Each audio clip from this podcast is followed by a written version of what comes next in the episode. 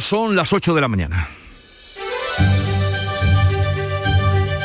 En Canal Sur Radio, La mañana de Andalucía con Jesús Vigorra. Siguen este martes los ecos de los resultados electorales en Castilla y León, mientras el gobierno andaluz garantiza que agotará la legislatura si no hay bloqueo. Pablo Casado reúne hoy a la cúpula del Partido Popular para analizar los resultados. Ya han adelantado que prefieren un gobierno en solitario con el apoyo de los grupos minoritarios. Y pendientes hoy estamos de dos asuntos más en Andalucía. De un lado, la gripe aviar. Hay ya nueve brotes activos en España, seis de ellos están en nuestra comunidad. Tres se han declarado en las últimas horas en Gran ajas avícolas de niebla en Huelva y Gilena y el viso del Alcor en Sevilla. En todo el país han sido sacrificadas ya casi 300.000 aves. El otro asunto de interés es el traslado de residuos tóxicos a Nerva. Ahora sabemos que el Ministerio paralizó el pasado 3 de febrero un barco en el puerto de Sevilla por exceder el número de toneladas permitidas y no contar con la autorización correspondiente. Así que ha prohibido por el momento la llegada de más residuos procedentes de Montenegro a Nerva. Hoy además Andalucía pone fin al pasaporte COVID y ya solo hay cuatro comunidades con restricciones. Son Aragón, Galicia, La Rioja y la Comunidad Valenciana. La mañana de Andalucía. Social Energy. La revolución solar ha llegado a Andalucía para ofrecerte la información del tiempo. Hoy esperamos cielos poco nubosos eh, o despejados en Andalucía con intervalos de nubes altas por la tarde. El viento sopla del norte o noroeste, disminuyendo a variables flojos y en cuanto a las temperaturas, bajarán las mínimas y van a subir las máximas en zonas de sierra, van a bajar en el litoral mediterráneo y se van a mantener sin cambios en el resto de Andalucía. Máximas que van a oscilar hoy entre los 20 grados que se alcanzarán en Almería, Málaga y Sevilla en los 15 de Jaén. Las mínimas irán del grado bajo cero de Granada a los 10 de mínima en Cádiz. ¿Te suben la luz y no sabes qué hacer? En febrero el loco, nuestros descuentos no son pocos. Disfruta de nuestras increíbles bajadas de precio. Gestionamos tu subvención y hasta 25 años de garantía. Genera tu propia energía con placas solares y ahorra hasta el 70% en tu factura de la luz. Pide cita 955 44 11 11 o en socialenergy.es. La revolución solar es Social Energy. Y vamos a conocer ahora el estado de las carreteras en Andalucía. Para ello conectamos con la DGT. Nos atiende Alfonso Martínez. Buenos días. Buenos días. Hasta ahora en la red de carreteras de Andalucía tengan precaución en Cádiz. Hay dificultades por avería en la A48 de entrada en Chiclana de la Frontera. Además, en esta misma provincia y en sentido Cádiz hay circulación lenta en la CA33 en San Fernando. En Córdoba dificultades en la 4 en el entorno del Arcángel en dirección Madrid y en Málaga hay circulación lenta en la 7 en la Cala del Moral en dirección Cádiz y complicaciones en la 357 en el entorno de Doñana en ambos sentidos. También tengan especial cuidado en la provincia de Sevilla, de entrada a la capital hispalense por la 49 entre Camas y Castilleja de la Cuesta, al igual que en la A92 del kilómetro 0 al 2 y en la A376 en Dos Hermanas y en la Nacional 630 en el puente del Patrocinio. En la ronda S30 hay circulación intensa en varios tramos, especial precaución en Nudo Gota de Leche y en el puente del Centenario en ambos sentidos.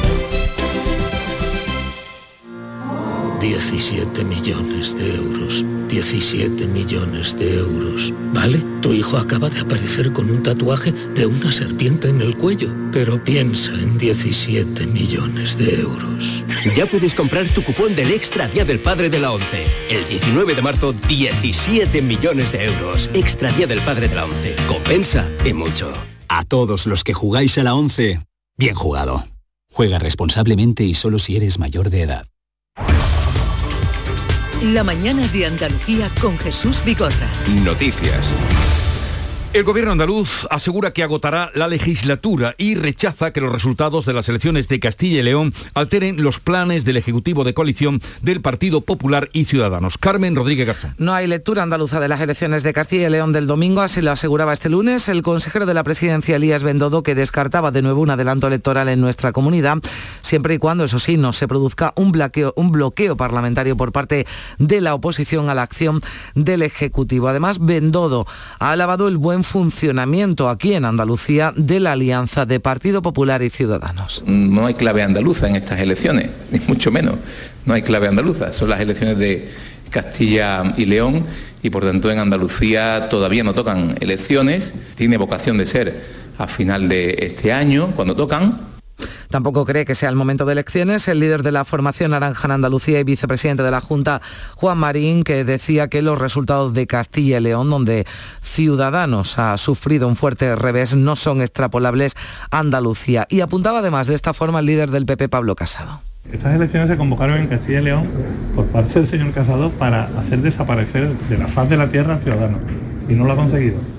Y también para ganar por mayoría absoluta el Partido Popular y tampoco lo ha conseguido, aunque yo creo que quien tiene que empezar a pensar lo que está haciendo y si va por el camino correcto es el señor Casado y el Partido Popular.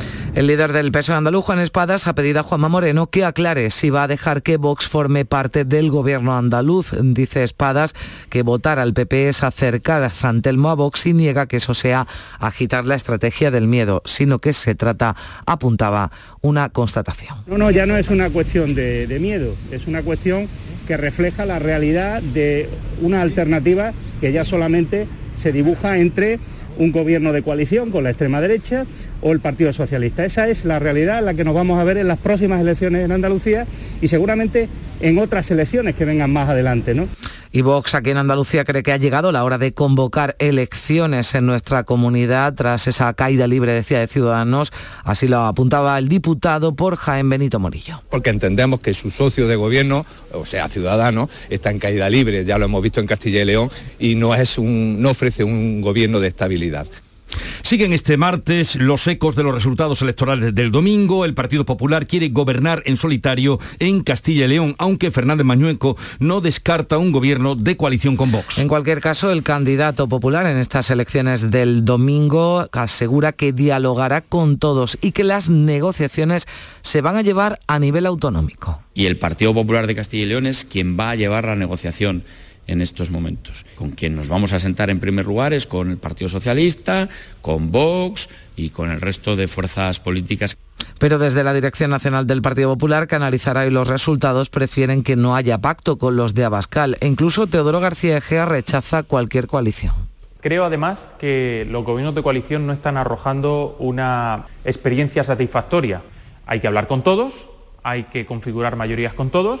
Vox insiste en entrar en el Ejecutivo tras obtener 13 diputados en las Cortes de Castilla y León. Su candidato Juan García Gallardo ya ha puesto sobre la mesa dos exigencias, la derogación de la Ley de Violencia de Género y la de la memoria histórica. Quiero decir de manera rotunda que el resultado de las elecciones lo que nos dice es que tenemos el derecho y el deber, el deber de integrar el próximo gobierno de Castilla y León. Y creo que no puede haber sorpresas al respecto, porque yo desde el primer acto de precampaña en Valladolid lo dije, hemos venido a dar un cambio de rumbo. La abstención del PSOE sería una fórmula que allanaría una investidura de Mañueco sin tener que estar sujetos a las condiciones de Vox. Hay dirigentes socialistas en Castilla y León que apuestan por esta opción, pero Ferraz rechaza posibilitar ese gobierno. A favor de la abstención se manifestaba el alcalde de Valladolid, Óscar Puente. Creo que le podemos ofrecer una alternativa al Partido Popular y si al final el Partido Popular decide gobernar con Vox, que no sea porque no, no se le han ofrecido otras opciones, que sea porque realmente quiere y porque se encuentra cómodo con la extrema derecha, no porque no haya tenido otras oportunidades.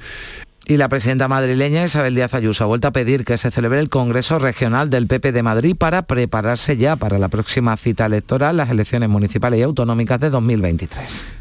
Pero hay otros protagonistas a raíz de estas elecciones de Castilla y León. Han sido los partidos localistas, algunos integrados en el movimiento de la llamada España vaciada. Soria ya, que se estrena en las Cortes con tres diputados, ya ha anunciado que se presentará a las próximas generales. Y en Jaén se quiere seguir también ese ejemplo. Cuéntanos, Alfonso Miranda. Sin embargo, aquí en la provincia de Jaén la unidad de acción no existe entre las dos plataformas. Una es Levanta Jaén y la otra es Jaén Merece Más. Eso sí, el mensaje sigue siendo el mismo, como dice el portavoz de Jaén Merece Más, Juan Afán. Creemos que nosotros tenemos que seguir esta senda y tenemos que intentar conseguir transmitir a toda la provincia de Jaén nuestro mensaje, que es que nuestras instituciones tengamos mejor sanidad, tengamos mejor infraestructura.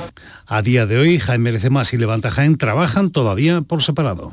Pues ya veremos qué pasa cuando se vayan acercando las elecciones. Desde hoy ya no es necesario presentar el pasaporte COVID en Andalucía para entrar en los hospitales, en las residencias, bares o restaurantes. La menor incidencia del COVID en estos momentos y también el descenso de la presión hospitalaria son las razones para que la Consejería de Salud haya decidido no prorrogar más esa exigencia del pasaporte COVID que según Jesús Aguirre ha contribuido a reducir el número de personas no vacunadas y también hacer más seguros los locales de hostelería. Eso ha hecho que hayamos bajado el número ahora mismo de andaluces no vacunados, estamos hablando de 290.000, llevando hace nada estábamos hablando de 450.000. Significa una bajada muy importante y para eso también ha servido la precisión del pasaporte COVID. La tasa de incidencia ha vuelto a descender en Andalucía tras el fin de semana y se sitúa por debajo de los 600 casos por 100.000 habitantes. También baja el número de hospitalizados. Son 1.356 los pacientes que permanecen ingresados en Andalucía con COVID. Es la cifra más baja en mes y medio. En todo el país la incidencia acumulada cae 217 puntos y se sitúa en 1.244 casos por cada 100.000 habitantes. El director general de la Organización Mundial de la Salud, Tedros Adhanom, ha insistido en que el mundo puede conseguir controlar la pandemia del COVID en 2022, pero ha advertido de que existe un riesgo de desperdiciar esta ventana de oportunidad. Sí, porque en algunos países la alta cobertura vacunal combinada con la menor gravedad de Omicron está impulsando la falsa idea de que la pandemia ha terminado, decía Adanon. Al mismo tiempo, la baja cobertura vacunal y los bajos índices de pruebas diagnósticas en otros países están creando las condiciones ideales para que surjan nuevas variantes. Según la OMS, hasta 116 países están actualmente fuera del objetivo de vacunar al 70% de la población para mediados de este año. Son las 8, 12 minutos de la mañana. La mañana de Andalucía. Al comprar pescado, piensa en grande. Si consumes pescados y mariscos que aún no han alcanzado el tamaño mínimo legal, impides que crezcan y se reproduzcan, poniendo en peligro la riqueza de nuestras costas. Tu decisión importa. Protege a los más pequeños para que no desaparezca la pesca. Fondo Europeo Marítimo y de Pesca. Agencia de Gestión Agraria y Pesquera de Andalucía. Junta de Andalucía. Buenos días. En el sorteo del cupón diario celebrado ayer, el número premiado ha sido 30.099. 30099 3003. Asimismo, el número de serie correspondiente a la paga, premiado con 3.000 euros al mes durante 25 años, ha sido 3003. Hoy, como cada día, hay un vendedor muy cerca de ti repartiendo ilusión. Disfruta del día y recuerda, con los sorteos de la 11, la ilusión se cumple. La mañana de Andalucía con Jesús Bigorra. Noticias.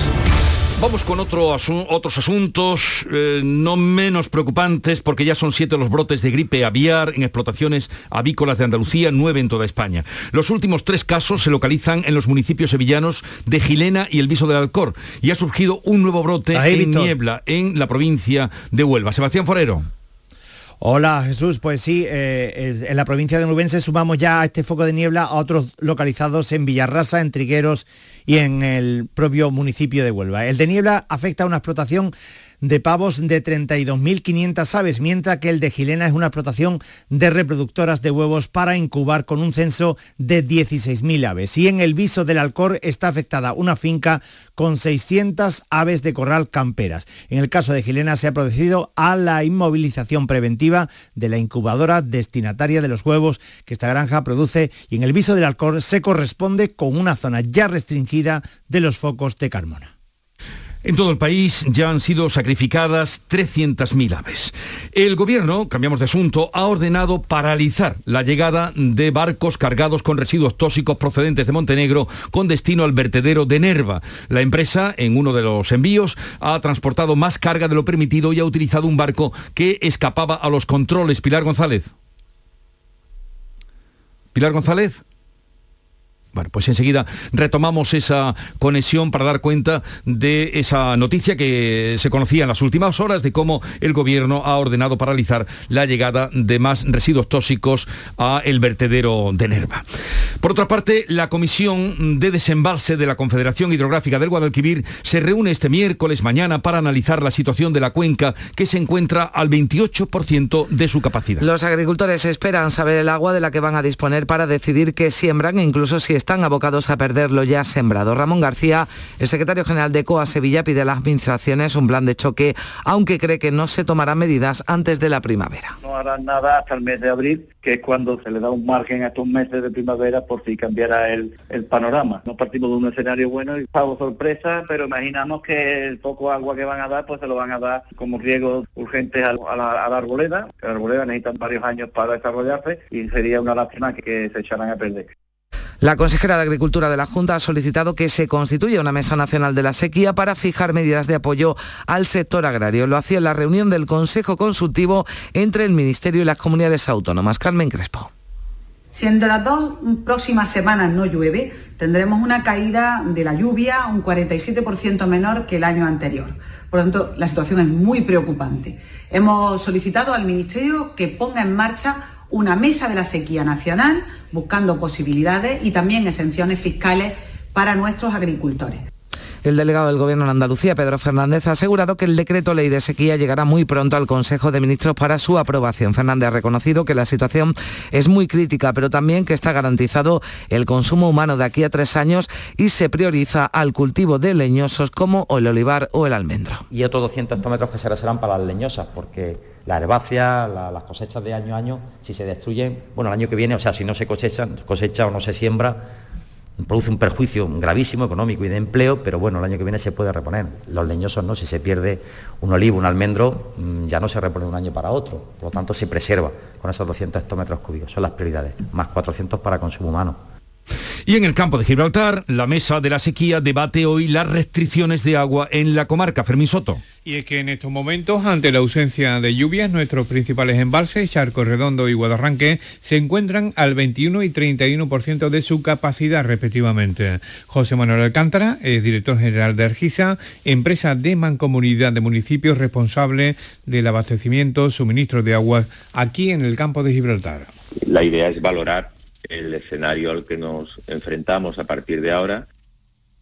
Una mesa de la sequía en la que estarán los alcaldes de la comarca, en la que van a estudiar medidas ante el escenario que ha dejado un otoño-invierno muy seco. Y mañana se va a reunir la Comisión de Desembalses. Está con nosotros Pedro Parias, secretario general de la Asociación de Comunidades de Regantes de Andalucía, Feragua. Pedro Parias, buenos días. Muy buenos días. Eh, ¿Qué análisis hace usted de la situación eh, que vivimos en este momento? Pues muy preocupante para el sector de, del regadío, para el sector de la agricultura, dada esa situación de, de, los embalses que habéis comentado con anterioridad. Prácticamente todas las cuencas andaluzas están en situación de alerta o de emergencia en muchos casos, exceptuando el Tinto de Olipieras en la provincia de Huelva, y eso significa que pues, en zonas de Almería, en zonas de Málaga, en zonas de Cádiz, en toda la cuenca Guadalquivir vamos a tener fuertes restricciones durante la próxima campaña, siempre y cuando lo que queda de invierno o la primavera no remedie con fuerte lluvia. ¿Y qué espera usted de la comisión de desembalses que se va a reunir mañana? Eh, ¿Qué medidas se van a tomar o qué alternativas? Bueno, la comisión de desembalses eh, informará sobre el estado de la situación de los embalses de la cuenca del Guadalquivir y uh, dirá sobre los escenarios de posibilidades de agua para la futura campaña en función de diferentes hipótesis de año muy seco como el que estamos teniendo, año normal, año húmedo, para que los regantes tengan eh, conocimiento del agua disponible y así planificar su siembra. a final de mayo o final de abril o mayo habrá otra comisión de desembalse que ya fijará las dotaciones mm, definitivas, ¿no?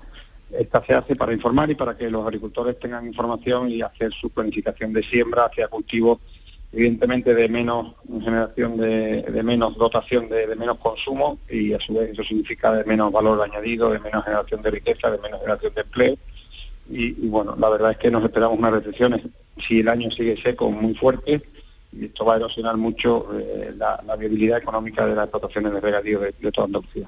¿Cree usted necesario que se mm, haga ese decreto de sequía que oíamos eh, pedir a la consejera de Agricultura y también de otros sectores?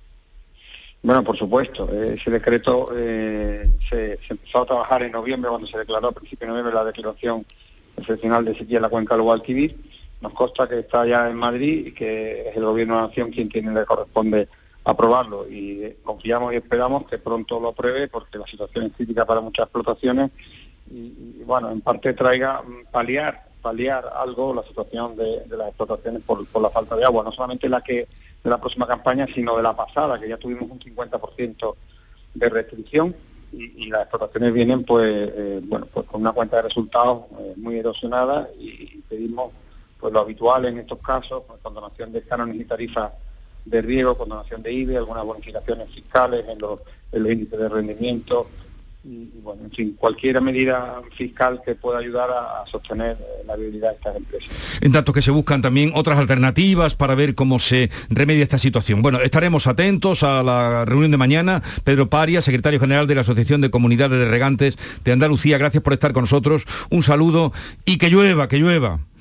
Pues sí, sin duda, lo necesario es que llueva, nos queda todavía eh, media, medio invierno media, y, y, la primavera entera y recuerdo que el 18, el del año 18, a partir del 28 de febrero, Día de Andalucía, empezó a llover y resolvió la situación. Pues bueno, pues se puede resolver y tenemos esperanza en que esto ocurra. Pues nada, confiemos en eso. Gracias por atendernos, lo dicho. Les eh, comentábamos hace un momento que eh, se ha paralizado por un decreto del Ministerio de Transformación Ecológica la llegada ya de más residuos a el vertedero de Nerma. Y todo arranca de un barco que se inspeccionó en el puerto de Sevilla. Pilar González. Pues sí, una inspección del Seprona comprobó que uno de los dos barcos que llegaron al puerto de Sevilla hace un par de semanas llevaba 7.000 toneladas y media de arena tóxica. Son 500.000 kilos más de lo permitido. Además, ese barco que llevaba la carga no había sido notificado. El Gobierno expedienta a la empresa por estos incumplimientos y ordena la retención en la frontera de nuevos envíos. Sin embargo, en el puerto de Sevilla hay un barco desde el sábado con 6.000 toneladas con residuos de ese astillero de Montenegro. La carga se está trasladando a camiones que van hacia Nerva. El portavoz de Ecologistas en Acción, Juan Romero, ha pedido a la Guardia Civil que vigile el cumplimiento estricto de las medidas de seguridad, ya que la carga y descarga implica riesgos que pueden afectar a la salud y al medio ambiente. Estas operaciones de carga y descarga son actividad, actividades riesgosas, actividades con residuos tóxicos y hay problemas de dispersión de gases que pueden salir fuera del entorno a las barriadas más próximas y que puede constituir un peligro a la población. Y sobre todo lo otro, que es el derrame, las filtraciones al Guadalquivir. Forma parte del ecosistema de Doñana. Los ecologistas lamentan que el Guadalquivir sea el cauce de entrada de todos estos barcos. Pues bien, veremos hasta dónde llega esa orden eh, de paralizar el traslado de residuos. En Cádiz hoy finaliza el plazo de alegaciones para la construcción de un parque eólico marino en la bahía entre Cádiz y Rota. La Junta ha sido la última en emitir un informe negativo y se une a los ayuntamientos de la zona en el rechazo a este proyecto. Javier Benítez. Los aerogeneradores de este parque eólico marino se levantarían a pocas millas de la costa, en una zona tradicional de pesca del Golfo de Cádiz, donde faenan embarcaciones profesionales y recreativas de escasa potencia que no pueden alejarse mucho del litoral. En el informe al que ha tenido acceso Canal Sur, la Junta se opone al proyecto, entre otras cosas, porque un parque de estas características limitaría aún más esas áreas de faena. El gobierno andaluz se alinea de esta forma con los ayuntamientos de Rota y de Cádiz, que también recelan de esta iniciativa por el impacto medioambiental que puede tener en la zona. Así que Jesús, este parque eólico marino lo tiene cada vez más difícil para ser una realidad, aunque será el gobierno central quien tenga la última palabra con la declaración de impacto medioambiental. Nos preocupa, como comentábamos hace un momento, cómo sigue subiendo el número de brotes de gripe aviar en explotaciones avícolas de Andalucía. Ya son siete, nueve en toda España. Vamos a saludar a Antonio Arenas, que es presidente del Colegio de Veterinarios de Córdoba, catedrático de Sanidad Animal de la Universidad de Córdoba. Señor Arena, buenos días. Hola, buenos días. ¿Qué hay? Eh, el, el, contagio de la gripe aviar, eh, ¿hasta dónde puede llegar con esta situación que tenemos? ¿Es muy contagiosa? Bueno, las gripes son, como todos sabemos, enfermedades bastante contagiosas, eh, particularmente esta gripe aviar, puesto que en ella participan, en su epidemiología participan otras especies silvestres, con lo cual pues eh, se complica aún más, no solamente el control ya de las domésticas, que sí están más más eh, bueno dentro de una bioseguridad de la explotación etcétera. En este caso pues son animales silvestres aves que vuelan de un sitio a otro y por lo tanto complican mucho la situación epidemiológica. Puede afectar a las personas bueno, no, no. Eh, en este caso en concreto se sabe que es una, una cepa bastante, bastante estable y esta cepa en concreto no es poco probable que pueda afectar a las personas, de hecho hay algunos casos, pero son muy esporádicos, no es una y además personas que están en muy estrecho contacto con los animales enfermos, por eso se recomienda que en el caso de que haya alguna sospecha, pues eh, se comuniquen inmediatamente y se tenga el mínimo contacto con ellos posible, ¿no? Pero eh, como digamos como una eh, cepa que pudiera expandirse de una manera fácil entre la población no, no es probable. Otra cosa es que recombine con otras cepas, como han hecho en otras ocasiones, pero eso también es otro, bueno, efecto poco probable. Sí, señora Arenas, ¿qué tal? Buenos días. Eh, mm, usted dice que no hay peligro, bueno, salvo que haya un contacto estrecho, digamos, con algún animal contagiado o algún eh, animal muerto, ¿no? En el, en el campo, pero mm, total tranquilidad si se consume, ¿no? Algún tipo de producto relacionado con alguno de estos animales eh, infectados. Sí, por supuesto, si no hay manipulación, por supuesto que sí. Es decir, que eh, los animales que, se habitualmente se encuentran en el mercado, pues están, han pasado ya una inspección veterinaria. Primero se han sacrificado en un matadero, se han eh, procesado también en salas de despiece o, en zonas adecuadas y han, y han, eh, han tenido una inspección veterinaria. Es decir, que la seguridad eh, es absoluta, ¿no? otra cosa es que se consuman productos de casa, ¿no? De que nosotros mismos lo, hagamos en ese caso, es decir, que tengamos nuestras aves y que las procesemos nosotros. Es muy peligroso ese procesado, ¿no? Siempre mm. Eh, que no se tengan unas mínimas medidas de protección, ¿vale? Por lo tanto, se desaconseja absolutamente en la actualidad que en zonas de riesgo, pues eh, la gente consuma sus propios y, y, y avíe, como se dice habitualmente, sus propios animales, ¿no? Es, preferible hacer el consumo de por las vías comerciales habituales. Bueno, Antonio Arenas, presidente del Colegio Veterinario de Córdoba, gracias por estar con nosotros, un saludo y buenos días. Gracias, gracias a vosotros, adiós. Bien, hasta el momento, como decíamos, ya se han sacrificado casi 300.000 aves en nuestro país. Vamos a otro asunto, el Consejo de Gobierno va a aprobar hoy martes el Plan de Medio Ambiente de Andalucía para 2030 y el proyecto para declarar Monumento Natural de Andalucía la geoda de Pulpí en Almería. Sí, una geoda gigante de 8 metros de longitud por 2 de altura que está recubierta de enormes eh, cristales de yeso y es patrimonio geológico singular del mundo.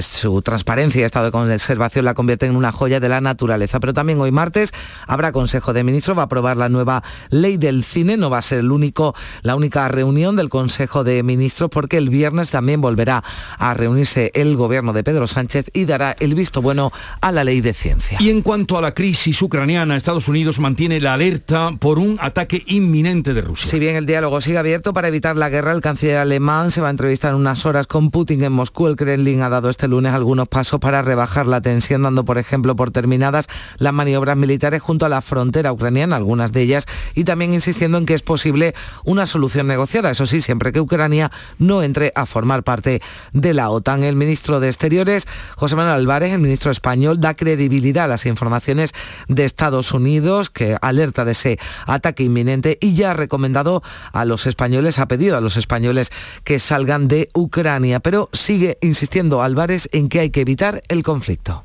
Nunca es tarde para el diálogo y, por supuesto, por la parte de España, por la parte de la Unión Europea, por la parte de la OTAN, vamos a explorar las vías del diálogo como forma de distender la situación hasta el último momento. Hay que taponar las vías de la guerra tanto como podamos.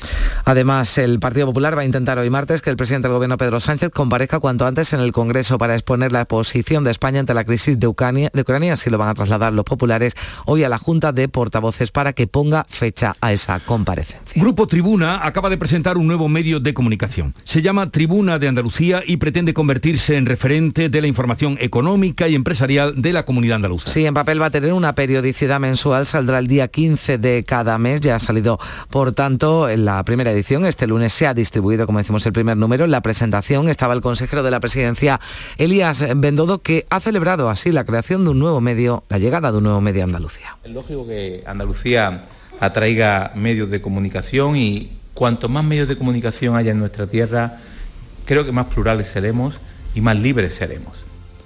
Pues bienvenidos a los compañeros que a partir de ahora también informan de nuestra tierra. Y la bailaora Sara se ha convertido en la nueva embajadora de promoción turística de Andalucía. Para mí volver a ser imagen de Andalucía es, doble regalo. Creo que he llevado en mi forma de bailar y en mi forma de, expresarme eh, mi tierra. No creo que, haya cosa más bonita que, que eso, ¿no?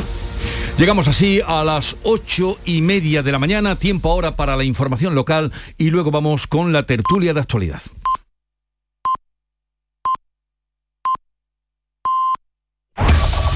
En la mañana de Andalucía de Canal Sur Radio, las noticias de Sevilla. Con Pilar González. Hola, buenos días. A esta hora hay retenciones en la entrada a Sevilla por la A49 de 2 kilómetros. En el Centenario 3 en sentido Huelva y 2 en el nudo de la Gota de Leche sentido Ronda Urbana Norte, donde el tráfico es intenso. También es intenso en la entrada a la ciudad por el Puente del Alamillo, Avenida Juan Pablo II, Avenida de la Palmera, Avenida de la Paz, eh, por el Patrocinio y en la Avenida de Andalucía. Hoy tenemos el cielo despejado con intervalos de nubes altas por la tarde. El viento del norte flojo y la máxima prevista es de 19 grados en Morón y 20 en Écija, Lebrija y Sevilla. A esta hora 8 grados en la capital. Automóviles Berrocar, más de mil coches de todas las marcas y modelos. La mejor garantía del mercado, inmejorable financiación, sin sorpresas de última hora y con total transparencia para que la compra de tu nuevo coche sea una decisión inteligente. 50 concesionarios Berrocar y más de 700 talleres concertados en territorio nacional. Entrega a domicilio totalmente gratis. GrupoBerrocar.com esta tarde será el funeral de la pareja de novios fallecida en accidente de tráfico en la A472 en el cruce de Sanlúcar la Mayor a Aznalcóllar al colisionar con un autobús de la línea M165 que hace el trayecto Sevilla-Castilleja y que tenía la prioridad. Ocurría la pasada tarde sobre las 2. La chica de 19 años falleció en el acto y un helicóptero medicalizado se trasladó al lugar para atender al joven de 22 que al final falleció allí mismo. El ayuntamiento de Aznalcóllar, de donde eran los dos, ha decretado tres días de luto. El alcalde lleva años pidiendo que se haga una rotonda en ese cruce. Los funerales serán esta tarde. Y esta madrugada un hombre de 59 años y su hermana de 69 han resultado afectados por inhalación de humo en el incendio de su vivienda en la calle Candelas, en el distrito Cerro Amate. Un cigarrillo ha podido ser el origen de este fuego que se ha iniciado en el colchón donde dormía uno de los afectados. Los bomberos lo han extinguido sin mayores consecuencias. Y son ya tres las fincas afectadas por gripe aviar en nuestra provincia. En Gilena, una explotación de reproductoras de huevos para incubar con 16.000 aves y en el Viso del Alcor una finca con 600 aves de corral campera. La semana pasada se detectó una en Carmona con 29.000 todos sacrificados. Salud recomienda minimizar el contacto con las aves que muestren síntomas clínicos o se hallen muertas en el campo, aunque recuerda que este virus no se transmite al hombre a través de carne de ave cocinada, huevos o productos procesados derivados de ellos.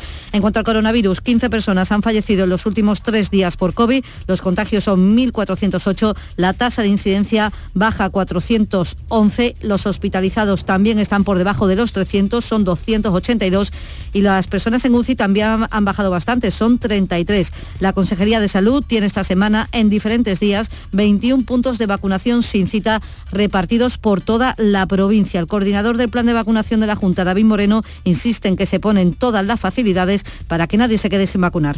Todos ellos prácticamente con horarios de tarde, también con horarios de fines de semana, ¿no? Para intentar que todas estas personas jóvenes que quedan todavía por vacunarse, por ponerse la dosis de recuerdo, pues puedan ir en horarios que les venga eh, mejor y la idea es seguir con, con esos puntos abiertos.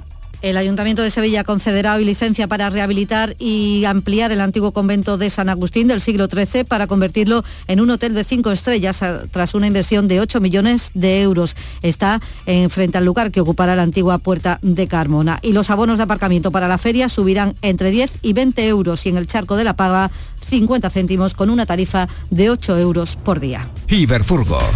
El alquiler de furgonetas con una nueva y variada flota de vehículos industriales en Sevilla les ofrece la información deportiva. Nuria Gaciño, buenos días. Buenos días. A pesar de la tensión que se, respire ante, que se respira ante una inminente invasión militar de Rusia a Ucrania, el Betis sigue adelante con su plan de viaje a San Petersburgo, donde el próximo jueves se enfrentará al Zenit en la ida de los 16 avos de final de la Liga Europa. La expedición verde y blanca tiene previsto desplazarse mañana en un vuelo charter y regresar el mismo jueves una vez finalice el partido que comienza a las 7 menos cuarto hora española. A las 9 de la noche empezará el del Sevilla, que juega en el Sánchez Pijuán, con el Dinamo de Zagreb. Ausentes de momento Martial Rakitic y el Tecatito Corona. ¡Guau! ¡Vaya furgoneta! La he alquilado en Iberfurgo. Está súper nueva. No parece de alquiler. Ya, en Iberfurgo disponen de una flota en perfecto estado y te ofrecen presupuestos a medida. En Iberfurgo somos expertos en alquiler de furgonetas de carga, pasajeros y carrozados. Visítanos en iberfurgo.com o en Sevilla en el Polígono Industrial Parsi. Hoy se cumplen 50 años del estreno de Quejío, el primero que puso en escena la compañía La Cuadra de Salvador Tábaro. A esta hora 6 grados en Gerena, 3 en Pruna, 4 en Araal, 8 en Sevilla.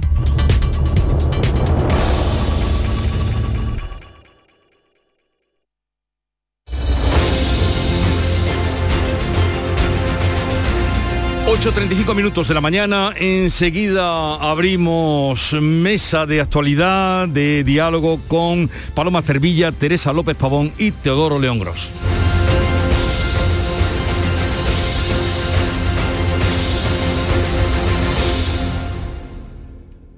Suben la luz y no sabes qué hacer? En febrero el loco, nuestros descuentos no son pocos. Disfruta de nuestras increíbles bajadas de precio. Gestionamos tu subvención y hasta 25 años de garantía. Genera tu propia energía con placas solares y ahorra hasta el 70% en tu factura de la luz. Pide cita 955 44 11 11 o en socialenergy.es. La revolución solar es Social Energy. Buenos días. En el sorteo de mi día de la 11 de ayer, la fecha ganadora ha sido 28 de mayo de 1941. Y el número de la suerte, el 7. Pide mi día a tu vendedor, también en puntos de venta autorizados o en juegos11.es. No olvides que comprando Lotería de la 11 colaboras con una gran labor social. En la 11 nos mueve tu ilusión. Que tengas un gran día.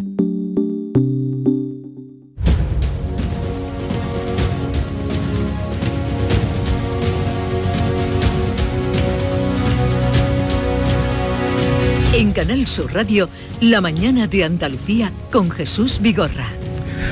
Y hoy también con Paloma Cervilla de ABC. Buenos días, Paloma. Hola, buenos días, Jesús. ¿Qué, tal? Bien, bien. ¿Y tú qué tal? Pues nada, muy bien. Recién llegada de Valladolid, que he estado testando las elecciones de Castilla y León. ah, qué bien, qué bien. Nos va a venir ahora para la conversación y los ecos, los ecos de esas elecciones.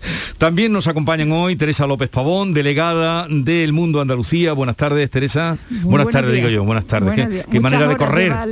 ¿Qué, manera de correr? no, no. Cada cosa a su tiempo. Buenos días, muy buenos días. Buenos días, bienvenida. Y Teodoro León Gross, eh, director, presentador de Mesa de análisis en Canal Sur Televisión.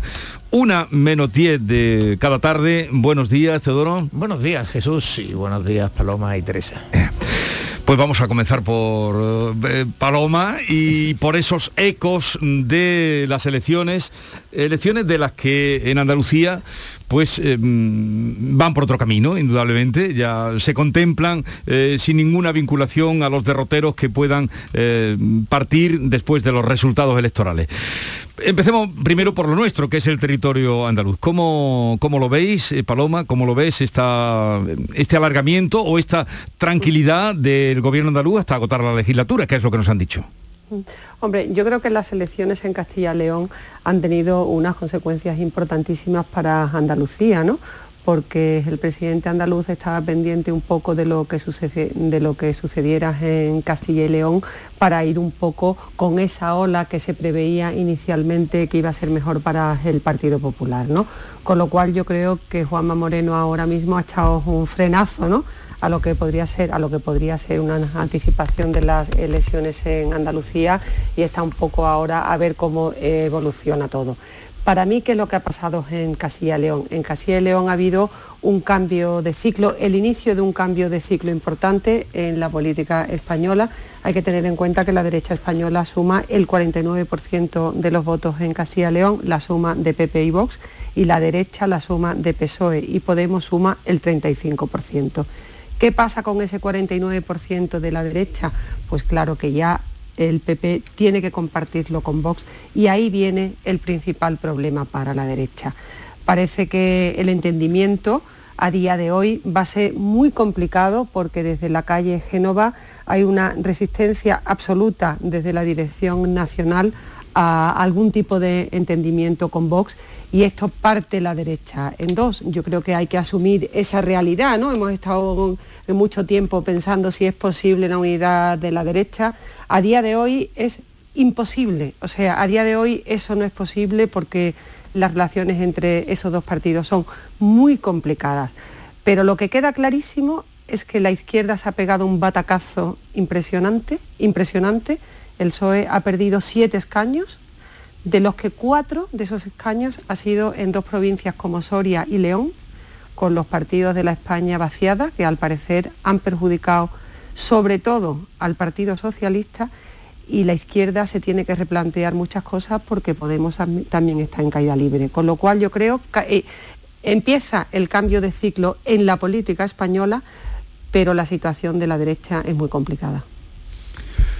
Bueno, yo creo que hay corrientes profundas y corrientes superficiales. No sé si quieres que las mezclemos o que hagamos... Eh, ¿qué, análisis quieres que hagamos, Que vayamos, yo os pedía primero que lo viéramos desde el territorio. Ha, hecho un planteamiento desde Andalucía, eh, que eh, de alguna manera le ha dado, las elecciones le, le han dado estabilidad ahora más al gobierno, aunque, aunque GEA diga esas cosas, ¿no? Que, de que los pactos no funcionan, curioso. Bueno, yo creo que, a ver, yo creo que, que algunas de las claves que han que han mencionado Paloma, las grandes claves que salen de las elecciones de Castilla y León, porque de Castilla y León sale una elección, digamos, más superficial, eh, que tiene que ver con que las campañas electorales todavía tienen impacto en algunos puntos y el Partido Popular ha hecho una mala campaña, una mala estrategia de campaña y lo ha pagado, evidentemente, que a Vox todo le suma, que en este momento Vox, que es una estrategia de comunicación, eh, rentabiliza muy bien todo lo que hace y luego estamos viendo mm, mm, cosas profundas que también van a repercutir en Andalucía. Las cosas profundas son como la nueva, la llamada nueva política ha desaparecido, Ciudadanos y Podemos son partidos irrelevantes, tienen un escaño cada uno, cuando tenían 200.000 votos hace, hace, bueno, Ciudadanos hace dos años y por tanto esa nueva política ha desaparecido y está emergiendo, están emergiendo esas corrientes profundas que decía que creo que van a alterar mucho nuestra democracia liberal, que son Vox eh, y eh, este nuevo neocantonalismo. Hay aquí en Andalucía ya un ejemplo de Jaén merece más. Y ojo, soy muy solidario con la plataforma de Jaén merece más, porque creo que efectivamente Jaén merece más. Otra cosa distinta es que crea que a la política le va a traer algo bueno un cantonalismo provincial eh, al grito de qué hay de lo mío, en, lo que, en el que un montón de diputados solo piensen en el valor que pueden tener sus votos para negociar alguna impresión. Eh, esa pérdida del sentido del interés general, de lo colectivo, me parece una muy mala corriente. Pero bueno, en la inmediatez de, de Andalucía, ¿qué va a suponer? Pues que se retrasan las elecciones que eh, en un momento determinado eh, Manuel Gavira llegó a especular con que el 1 de marzo se convocarían las elecciones, un día después del 28 de febrero. En términos generales estábamos muchos empezando a especular con que si las previsiones se cumplían en Castilla y León, las elecciones podían ser más en mayo que en junio. Eh, pero bueno, el presidente andaluz había, había, dejado, digamos, esa idea de junio y yo creo que ahora la otra alternativa que había dejado octubre empieza a parecernos cercana. Es decir, eh, en las elecciones, según anticipó, dijo al menos en una rueda de prensa el portavoz del gobierno andaluz, Elías Bendodo, eh, tienen su deadline, su, límite temporal en, en el 27 de noviembre bueno, pues el 27 de noviembre puede ser las elecciones. Bien, eh, Teodoro León Gross, en su mesa de análisis eh, fue el que le arrancó al presidente Moreno Bonilla, que serían junio, octubre, octubre, junio, junio. Y Teodoro empezó a sacar una camiseta con la fecha de las elecciones. Eh, no vi ayer tu programa, no lo vi ayer porque de aquí me fui. ¿Has sacado ya la fecha del 27 de noviembre? ¿La vas a sacar? La vamos a sacar. o sea, cambio de camiseta. Pero espérate. No, no, no, no, no, no. Reyes Calvillo, que es la reina de las camisas.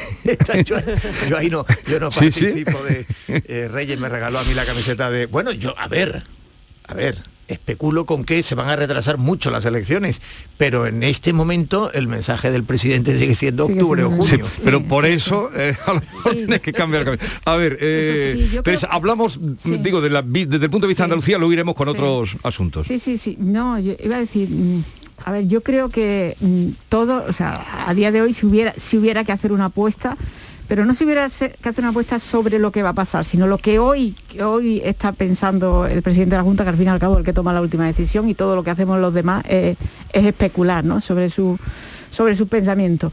Eh, a, día de el, domingo por la noche, por supuesto, vamos, noviembre, diciembre y si puede ser retrasar la legislatura un par de años también, ¿no?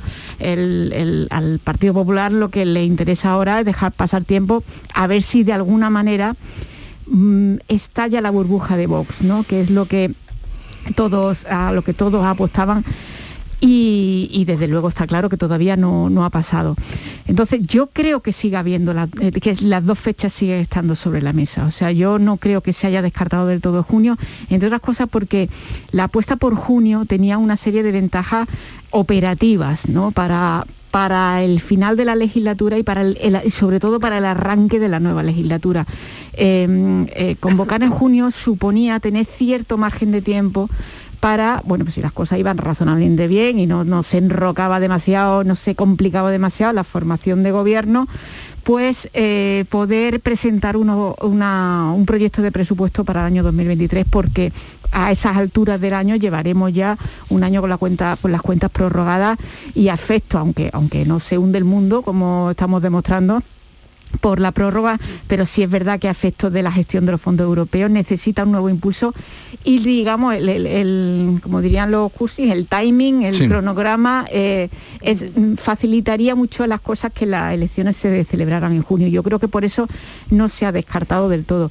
Pero claro, es evidente que todo el ruido generado en Castilla y León ha, mm, bueno, ha inflado mm, de- a, a Vox de una manera espectacular, son los grandes triunfadores de estas elecciones y claro, cuanto más te acerques a la fecha, a esa fecha, pues más ese efecto contagio ¿no? sobre su electorado y sobre, sobre las propias ambiciones eh, de los dirigentes de, de Vox en Andalucía, pues van a, van a llegar muy crecidas, ¿no? Y probablemente lo que se está esperando es que, que esa burbuja mm, estalle de alguna manera. Eh, eh, ¿De qué va a depender? Pues yo creo que va a depender mucho de cómo sea el proceso ahora la- para la formación de gobierno en Castilla y León, porque claro, eh, estas eh, escarceos que estamos viendo, esta eh, resistencia del Partido Popular a gobernar con, con Vox en Castilla y León, creo que tiene que ver menos con esas malas relaciones que hay entre los dos partidos, como decía Paloma, que, son ciertos, son complicadas esas relaciones de Pablo Casado con Santiago Abascal, pero sobre todo tiene que ver con que el PP se, se teme eh, que eh, si firma un pacto de gobierno, si mete a Vox en el gobierno de Castilla y León, pues los efectos en cadena van a ser indeseados para, para el Partido Popular, ¿no? Porque, porque le está concediendo a la izquierda y al Partido Socialista un argumento con mucho peso eh, de cara a, a las elecciones que vienen después, ¿no? A ver, eh, Paloma que está en Madrid y eh, Teo y Teresa que están aquí, ¿saben en Madrid lo que pasa en Andalucía? Pregunto esto porque el secretario general del PP, Teodoro García Egea, arremetió ayer contra eh, los gobiernos de coalición que consideró perjudiciales. Creo además que Yo- los gobiernos de coalición no están arrojando una experiencia satisfactoria. Hay que hablar con todos, hay que configurar mayorías con todos. Que no es una experiencia satisfactoria. En Andalucía no ha habido eh, ha sido una balsa de aceite. Este gobierno, yo creo que, que- que sí, muchos ciudadanos no saben si, si Rocío Blanco es de un lado de otro, Imbroda Sí, sí, sí. es del PP Ciudadanos. o- Está claro que no estaba pensando en Andalucía cuando hablaba o si estaba Ah. pero- pensando en pero hay que tener Andalucía- cuidado cuando se Sí. dicen. No, no, Ah. pero, pero es que yo le escuché eso y le escuché también en una entrevista, creo que era en Onda Cero, porque ayer, claro, hicieron ronda por todos los por todos los micrófonos y le escuché también eh, arrogarse el éxito del, del acuerdo en Andalucía. O sea, llegó a decir que sea, es verdad que estuvo, él estaba, estuvo en las negociaciones y re- llegó a recordar y lo soltaba así como quien no quiere la cosa, que el- el- eh, los acuerdos se elaboraron en su, or- en su ordenador portátil. O sea, es decir, dice una cosa y la contraria. A ver, Mm, a ver, y- pero, pero, pero probablemente porque tenga mucho que ver también que estos resultados en Castilla y León refuerzan la posición de Juanma Moreno, que recordemos que lleva meses resistiéndose a las presiones de Génova para que convoque de manera adelantada a Andalucía.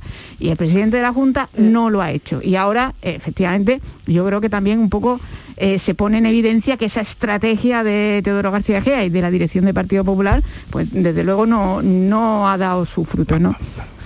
Eh, sí.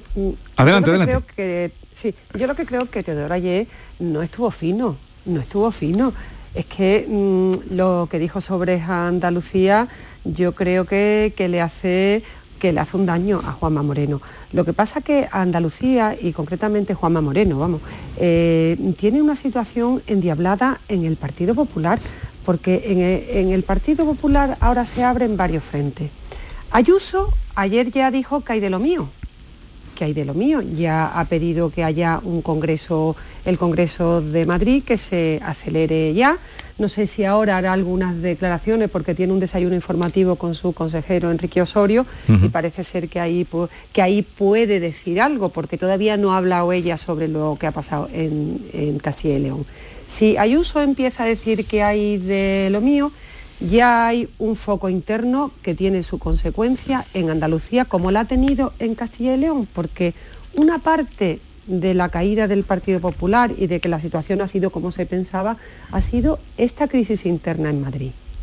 Luego está el tema de la negociación del pacto en Castilla y León. Eso puede influir también en Andalucía, porque ¿qué va a pasar?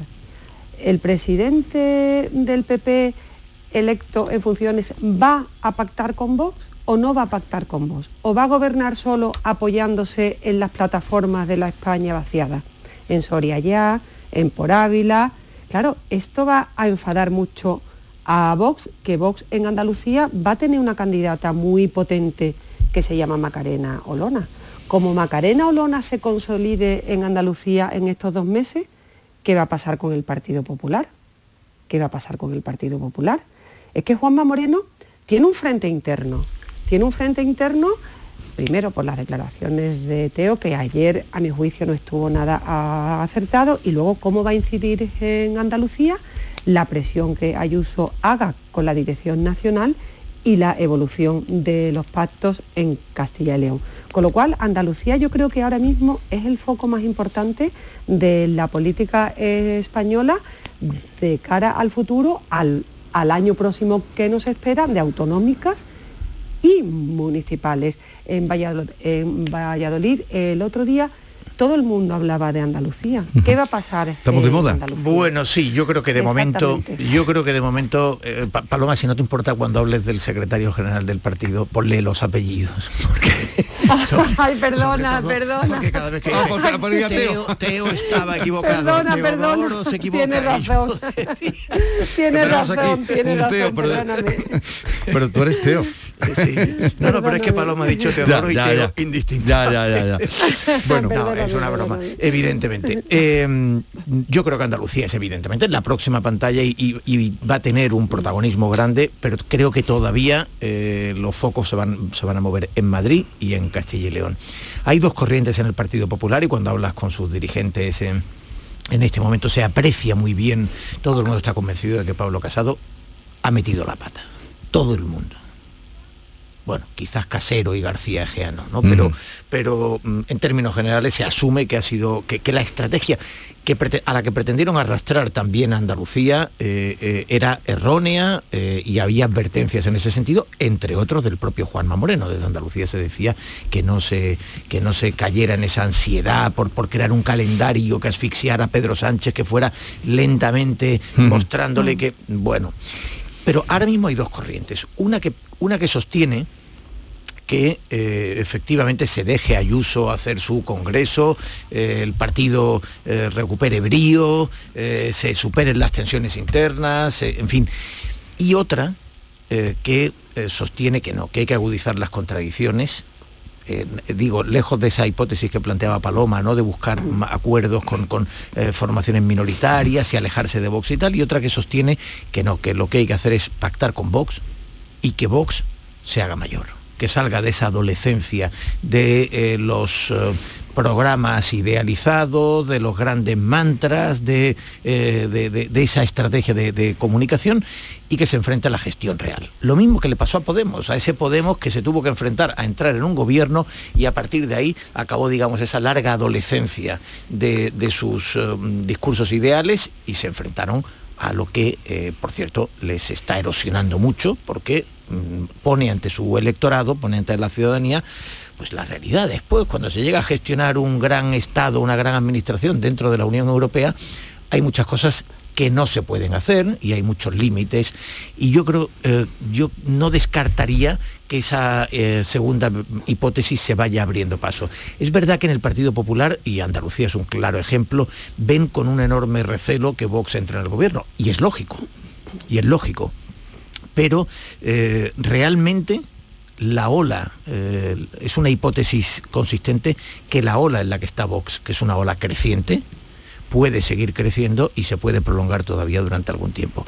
Y, solamente se va a frenar eh, desde dentro de, de la gestión antes que desde estrategias eh, electorales. Lo que pasa es que para antes de que eso se produzca, eso necesita un tiempo de, de un margen de gestión, ¿no? Y yo no sé si, si ese margen es suficiente para que Andalucía se libre de, de esa ola, ¿no? Eh, a Vox le bastarán un par de gestos que además no cuestan dinero ninguno, que es decir, pues ahora mismo no sé si existe un instituto andaluz, andaluz no, un instituto de la mujer en Castilla y León, ¿no?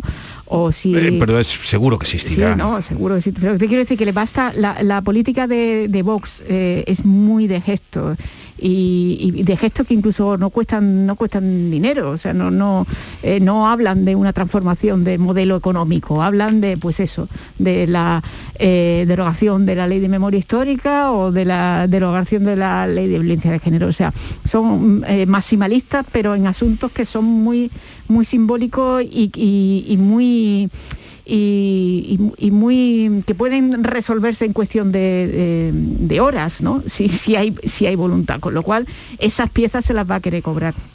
Y efectivamente el desgaste de la gestión que produce a todos los, partidos, a todas las formaciones que acaban entrando en los gobiernos, ese desgaste que de, que hecho Vox ha evitado eh, en, este tiempo atrás, precisamente por la vía de no entrar en, en lo- en los gobiernos a los que sí ha apoyado, eh, ese desgaste necesita su tiempo. Y yo no sé si Andalucía, eh, Andalucía no va a tener tanto margen de tiempo, porque las elecciones van a ser en 2022, eh, se quiera o no se quiera, ¿no? Eh, interese o no interese o se tenga más o menos prisa. Ahora también es verdad que, eh, que es evidente que la estrategia del Partido Popular pues no, no, no ha sido acertada, pero también hay en el Partido Popular Andaluz quien piensa que Juanma Moreno perdió la oportunidad en, en el pasado otoño. Es decir, eh, no, digamos, el eh, la dirección de Génova no hace ese, ese mismo análisis, es decir, nos hemos equivocado y Juanma Moreno tenía razón. Eso sería... No, eso, sería- eso es eso impensable no lo hace en política, claro. ¿no? Sí. No, el análisis que hacen es que si ahora, Juan- el Paloma. análisis que hacen es que si Juanma Moreno hubiera convocado en otoño, cuando efectivamente tenía los vientos de cola, cuando tenía la- el argumento fácil, porque ya Vox había anunciado que no pensaba apoyar los presupuestos de, de Andalucía y sobre todo cuando todavía eh, el Partido Socialista Andaluz estaba enredado en la sucesión de Susana Díaz, porque acordaros que no fue hasta noviembre cuando hizo su propio Congreso Regional, en fin. Entonces, probablemente, pues tendría, tendrían ahora, dicen ellos, ahora ya tendríamos ese problema resuelto, ¿no? El problema de, la, de, de Andalucía. Y cuando las encuestas efectivamente le daban unos máximos que ya no se recogen en las encuestas posteriores, ni siquiera en la del centro, ¿no? Ese máximo se dio probablemente en el, en el mes de otoño. Paloma. Sí, simplemente quería comentar una cosa que hoy, hoy hay una cita muy importante en el Partido Popular, que se reúne el Comité Ejecutivo esta tarde a las 5. Aquí vamos a escuchar lo que dice Pablo Casado sobre las elecciones de Castilla y León, que todavía no lo hemos, no lo hemos visto.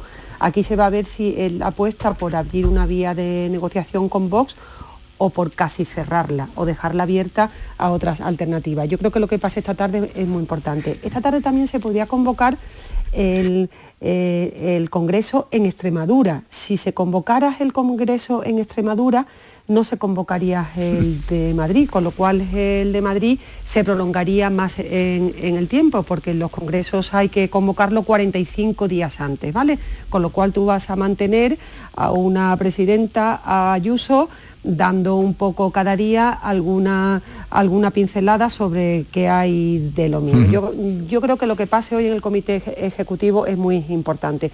Y luego una cosa que me ha parecido muy interesante, que habéis hablado los dos, es el tema de que Vox entre en el poder, en el gobierno, que hasta ahora no lo ha querido porque para ellos es mucho más fácil estar fuera.